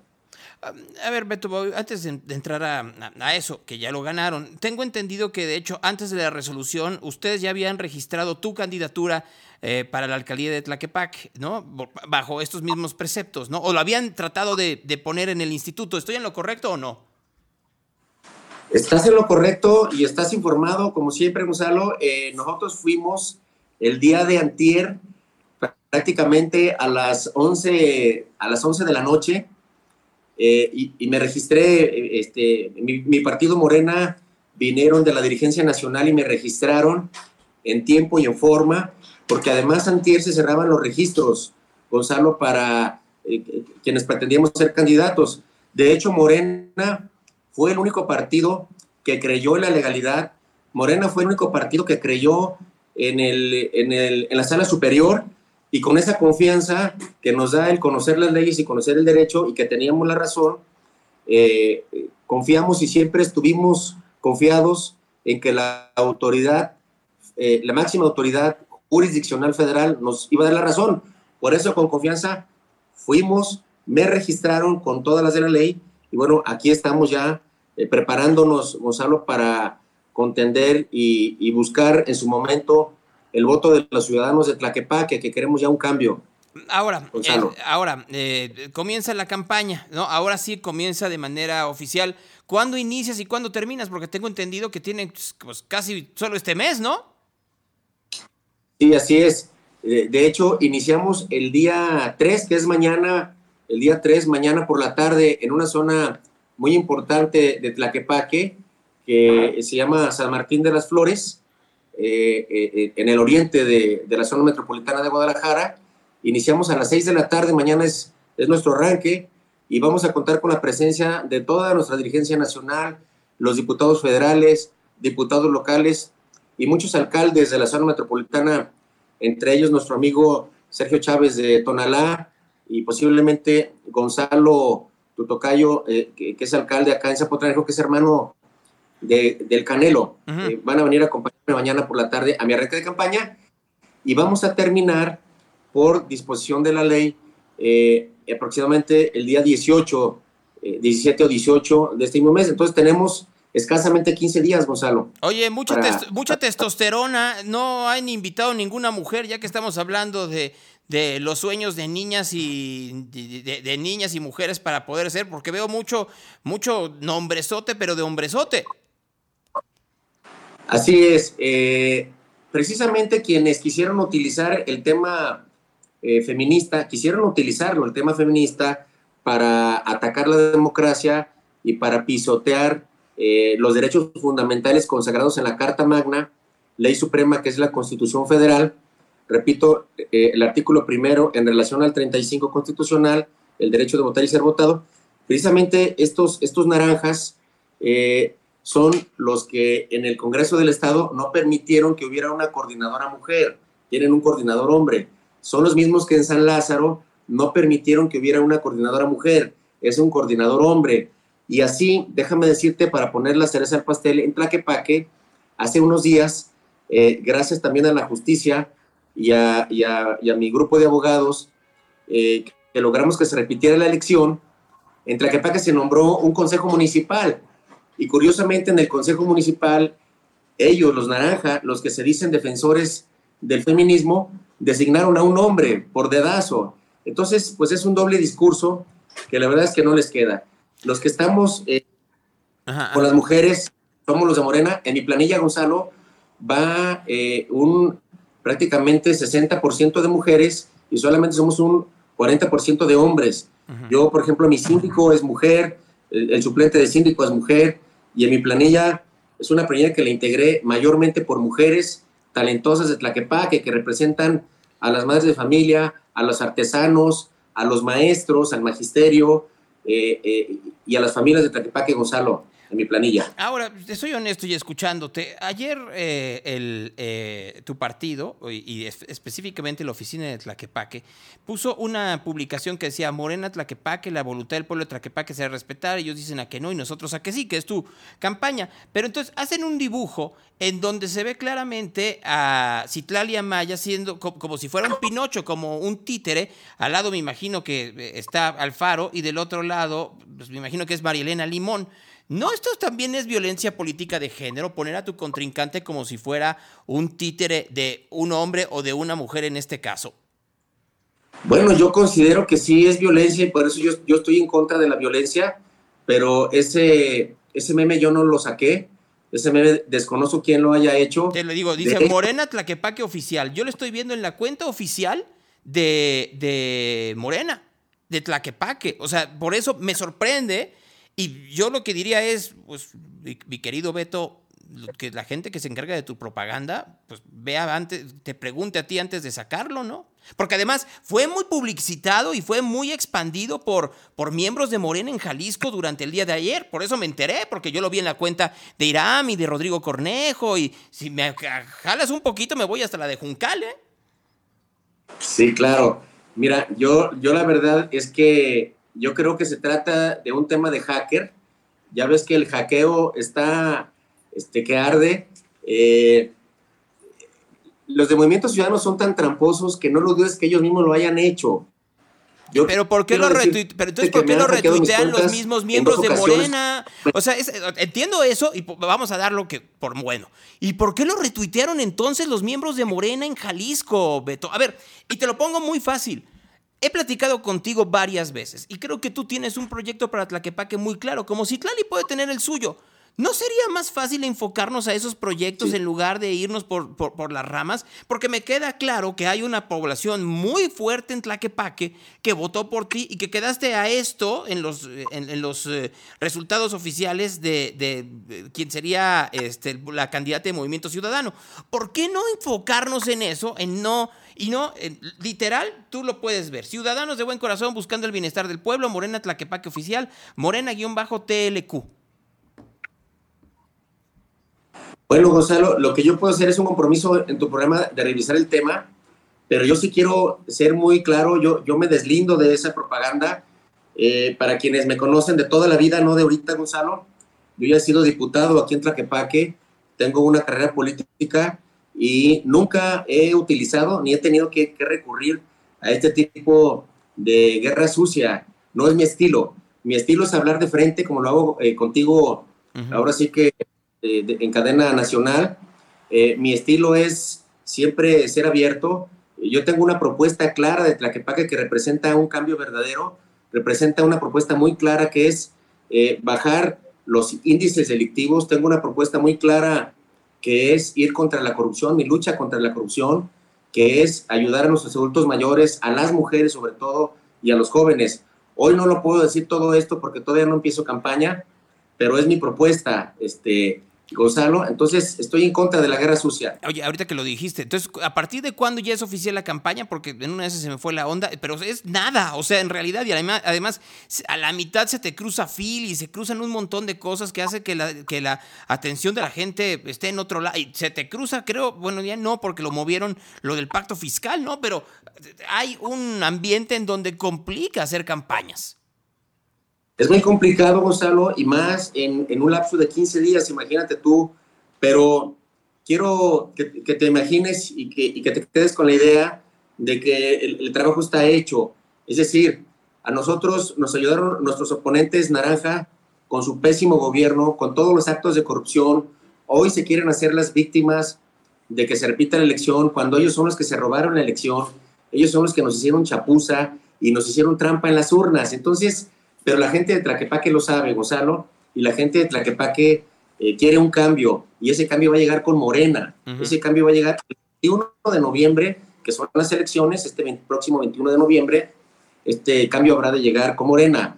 Repito, yo estoy siempre haciendo una campaña en positivo, estoy haciendo una campaña respetuosa, estoy haciendo una campaña donde estoy incorporando principalmente a las mujeres y tengo una propuesta de gobierno muy clara, Gonzalo, eh, efectivamente se atraviesan algunos elementos muy tradicionales. El día de hoy, la vez pasada, eh, me tocó entrevista contigo cuando estábamos celebrando la famosísima llevada de la Virgen de Zapopan.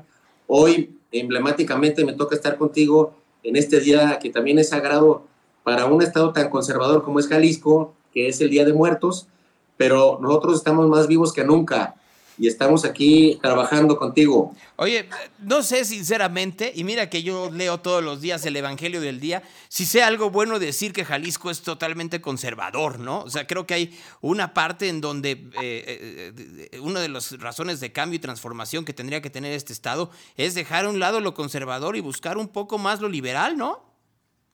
Coincido contigo, coincido contigo, este, totalmente. Y mira, lo vuelvo a repetir, diario yo leo en, estos, en este lugar el Evangelio del 10 más, saliendo contigo, me toca el Evangelio, que hoy ya lo vi y está bastante bueno. Este, vamos a hacer una cosa, Beto. Apenas va a comenzar la campaña. ¿Por qué no platicamos, este, pues, antes de que acabe, ¿no? Por más o menos por cuando está la FIL, yo estaré en Guadalajara y ¿por qué no hacemos una visita a Tlaquepaque y vamos viendo qué que hay, me comprometo, así como tú te comprometes, que en esos días, si estoy por allá, me dé una vuelta a tu campaña y a Tlaquepaque. Como a la de Citlali. ¿eh? Voy, a la de todo el mundo, pero pues por lo pronto sí tengo mucho interés en las de ustedes dos. Gonzalo, este, te recibimos con los brazos abiertos eh, yo había hecho un compromiso contigo la vez pasada, tú me dijiste que me aceptabas una visita en, en el Parián de Tlaquepaque, que es un centro gastronómico eh, único en su estilo a, a nivel mundial. Este, no hay otro, eh, en- no solamente en México, sino en ninguna parte del mundo. Es como el, el corazón de la mexicanidad eh, en, en Jalisco, el Parián de Tlaquepaque. Entonces, podemos hacer desde ahí un en vivo o simplemente eh, que nos permitas que veas este, en, en el terreno de los hechos eh, y, y con la cercanía que te permite estar cara a cara, que visites Tlaquepaque, visites nuestra campaña y que visites ese lugar tan emblemático que es el Parián de Tlaquepaque, donde además va a ser la celebración y una vez que obtengamos el triunfo, que se ratifique el triunfo que ya tuvimos en las urnas. Y acá te esperamos, Gonzalo, claro que sí. Beto, pues por lo pronto ya, ya vas a poder ser candidato con todas, no vas a seguir, no a seguir peleándose, ya lo dijo el tribunal, empieza la campaña, empieza un mes muy intenso. Alguien me está diciendo aquí que es Marcos y Fuentes que habían hecho eso y que trabaja con ustedes. No lo sé, pero si tú descubres que efectivamente alguien hizo eh, este, algo que no tiene que ver con tu campaña, pues me imagino que le vas a decir, la puerta está muy grande para este tipo de, comunicación, ¿no? Sí, claro, con- conmigo no tiene cabida la guerra sucia. Conmigo yo no voy a permitir que nadie esté haciendo guerra sucia y que ataque y que denoste a nadie. Soy un agente de propuestas, fui regidor en el periodo pasado y saben que cada que señalé un acto de corrupción, lo señalé eh, eh, con todo el, el respeto. Eh, aunque debo decir que la corrupción no tiene género, porque le, digas corrupta a una persona que fue corrupta y que todo el mundo sabe que fue corrupta, aquí en Tlaquepaque no estás ofendiendo al género, porque la corrupción no tiene género, No, no, de Gonzalo. acuerdo, de acuerdo, totalmente, ¿eh? O sea, yo que- es que yo creo... los hombres como las Yo creo que hay una diferencia entre señalar los errores y la deshonestidad sin importar género, como la estupidez, porque la estupidez tampoco tiene género, Beto, pero otra es, es, es mofarse de la gente y descalificarla a partir eh, de este tipo de, de publicaciones que terminan por ser muy, eh, no solo ofensivas, sino que degradan el debate. Antes de irme, a ver, soy muy, Claro. boye- bo- soy muy boyerista. Tienes dos fotografías atrás de ti. Eh, Me imagino que una tiene que ver con tu graduación universitaria, o, o estoy No. equivocado. ¿Qué es eso?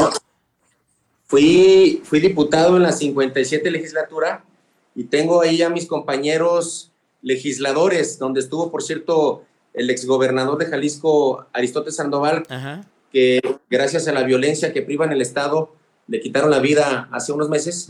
Y tengo atrás de mí eh, eh, lo que es mi, lo que llevo en el corazón y en el alma, que es eh, la parroquia del, del templo de, Tla- de Tlaquepaque, es un lugar con este, pues es un lugar muy emblemático y es una, es una parroquia muy, muy antigua. ¿Qué santo está ahí? San Pedro. ¿San Pedro?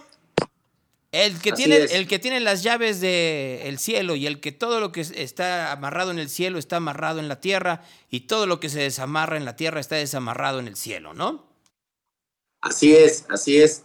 Y a él, y a él nos encomendamos, mi querido Gonzalo. Bueno, pues este, pues que sea milagroso, ¿no? O sea, tal cual.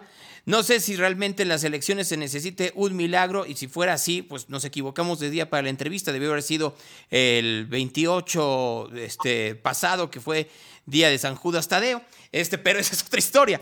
Eh, nos vemos pronto, Beto, que creo que eso es lo más importante. Vi tu, vi tu bandera porque te, te- te interrumpí. Vi la bandera de México. es de, sí, sí, es de México. Este, te digo, soy muy boyerista, pero habla mucho de la gente, lo que tiene alrededor.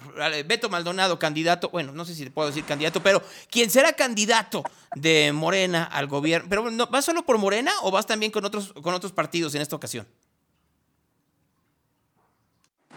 Nosotros vamos aliados de facto con, con el Partido del Trabajo, vamos aliados de facto con Somos, vamos aliados de facto con, con el Partido Verde y con otras fuerzas políticas. Jurídicamente no pudimos hacerlo porque los tramposos del Movimiento Ciudadano eh, influyeron en, en- en la autoridad electoral del Estado y nos tumbaron las alianzas con argucias legales. Y como ya estamos cansados de tanta batalla legal, pues ya tenemos que concentrarnos en la campaña y en convencer al ciudadano en su momento para que vaya a votar por Morena en Tlaquepaque, que es el que representa un cambio verdadero, Gonzalo. Entonces, pues vamos con las alianzas de facto, pero mi mejor alianza es con el pueblo de Tlaquepaque, con las mujeres y con los hombres libres, Gonzalo. Esa es mi alianza. Es que yo decía para, para cómo te nombraba, entonces lo vamos a dejar como candida- po- eh, candidato al gobierno de Tlaquepaque. Eh, y ahí me queda muy claro con quién, o sea, para no, no meterme en los merequetengues de quién y quién no y quién sí, bueno, pues ya, ya lo saben. Nos vemos pronto, Beto. Gonzalo, un saludo a ti y a todo tu auditorio. Un abrazo. Acá te esperamos en Tlaquepaque, con mucho gusto. Gracias, que estés muy bien. Ahí está Beto Maldonado esta mañana con nosotros aquí en Real. Y ahora con ustedes el Evangelio del Día.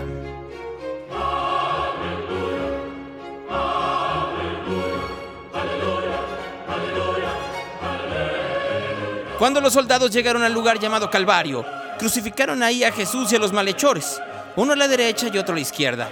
Uno de los malhechores colgados le insultaba, ¿no eres tú Cristo? Pues sálvate a ti y a nosotros. Pero el otro le respondió, ¿es que no temes a Dios, tú que sufres la misma condena? Y nosotros con razón, porque no lo hemos merecido con nuestros hechos. En cambio, este nada malo ha hecho.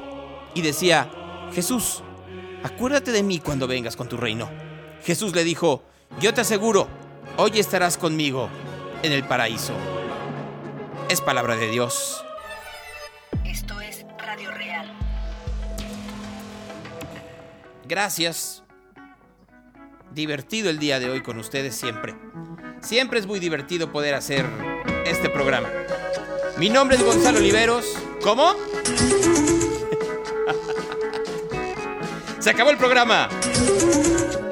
Ahí viene Yair Cardoso. Buenos días. A nombre del gato Bonifacio. Charlie Watts dándonos cobijo como ustedes en estos primeros seis meses. Y miren, qué seis meses tan divertidos nos hemos llevado haciendo esta maravilla llamada real. Give Me Shelter. Luego sigue... Ay, no sé qué sigue hoy, pero están Bettini y Geraldine también, ¿eh?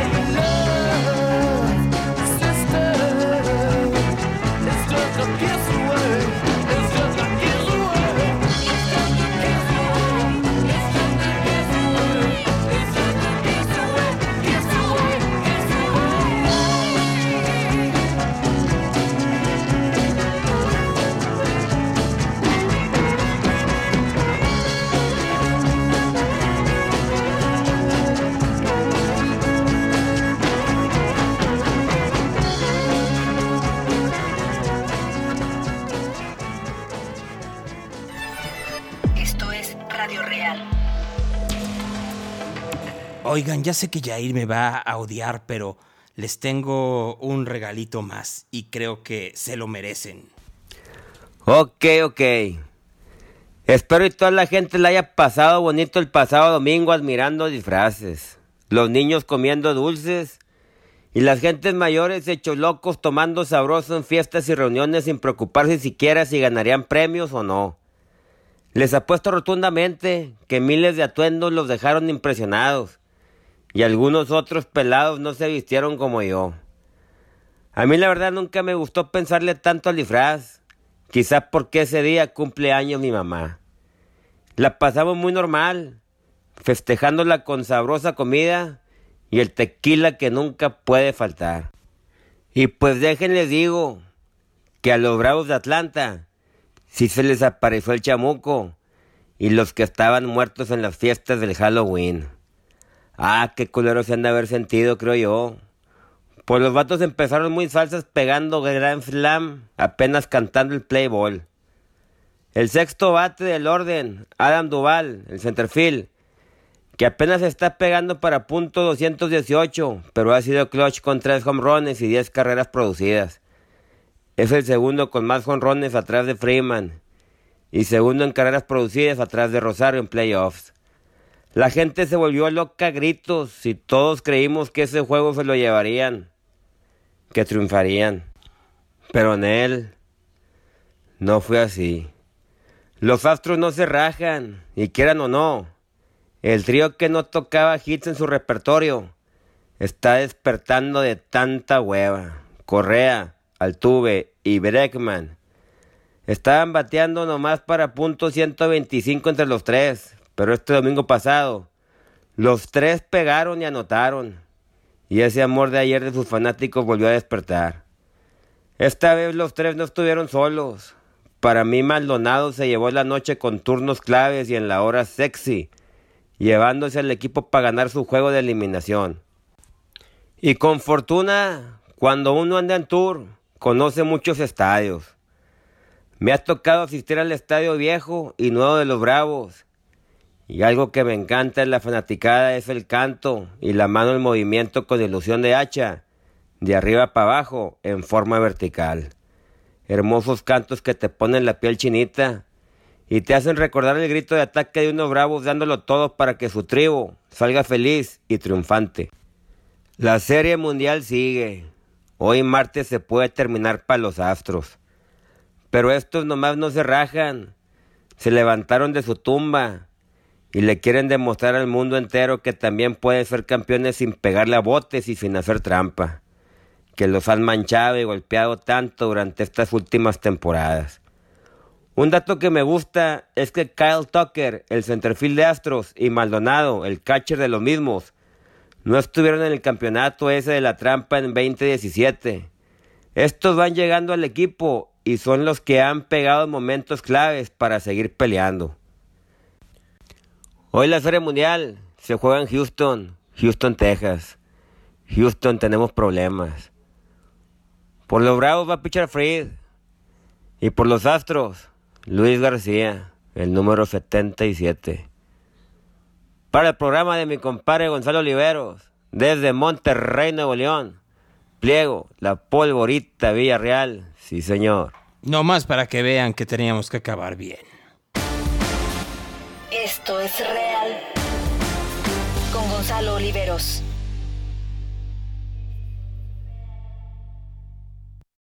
Without the ones like you, who work tirelessly to keep things running, everything would suddenly stop. Hospitals, factories, schools, and power plants, they all depend on you. No matter the weather, emergency, or time of day, you're the ones who get it done. At Granger, we're here for you with professional grade industrial supplies. Count on real time product availability and fast delivery. Call clickgranger.com or just stop by. Granger for the ones who get it done.